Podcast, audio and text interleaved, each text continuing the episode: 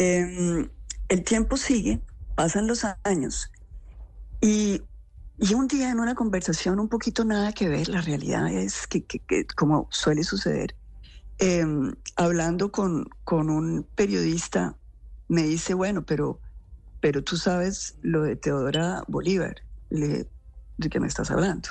Me dice, no, pues, ¿cómo así que no sabes de Teodora Bolívar si eso es contigo? Digo, ¿de qué me estás hablando? Y me dice, mira, hace muchos años, cuando se dio em, la muerte de Raúl Reyes, el ejército coge unos eh, computadores y lo que encuentran en esos computadores son los, eh, los mensajes que se mandan una Teodora Bolívar a Raúl Reyes y hablan de ti. Y le dije, ¿y quién es Teodora Bolívar? Y dice, pues todo el mundo sabe que eso es Piedad Córdoba.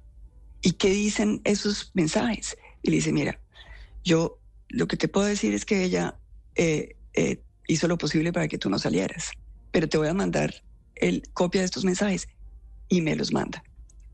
Y ahí es donde yo descubro algo que para mí fue muy, muy duro, que fue eh, como entender que la cercanía que ella había tenido con mi mamá era una manera de servir unos propósitos que ella tenía y era la de utilizar eh, la negociación de los secuestrados con las FARC para su beneficio propio.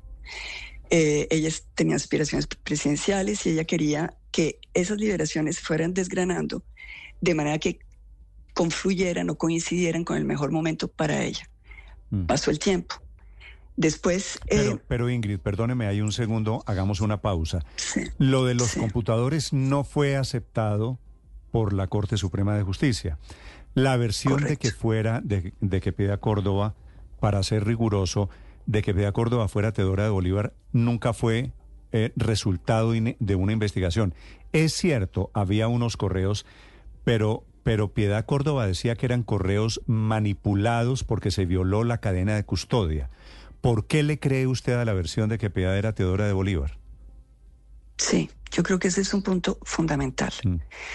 Eh, la Corte Suprema de Justicia invalida eh, este material probatorio porque fue incautado en Ecuador y no en Colombia y que no había un, em, un acuerdo entre Colombia y Ecuador para poder eh, utilizar este tipo de, material.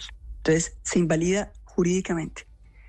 Pero desde un punto de vista eh, de, investigación, el material em, eh, es un material que después resulta coincidente eh, con otra información que se va recuperando de otros eh, computadores y ya estos sí que caen mm, legalmente dentro y no tienen el problema de la cadena de custodia como fueron los, los computadores del mono Jojoy cuando lo matan a él y los de otros, digamos, mm, comandantes de la guerrilla. Pero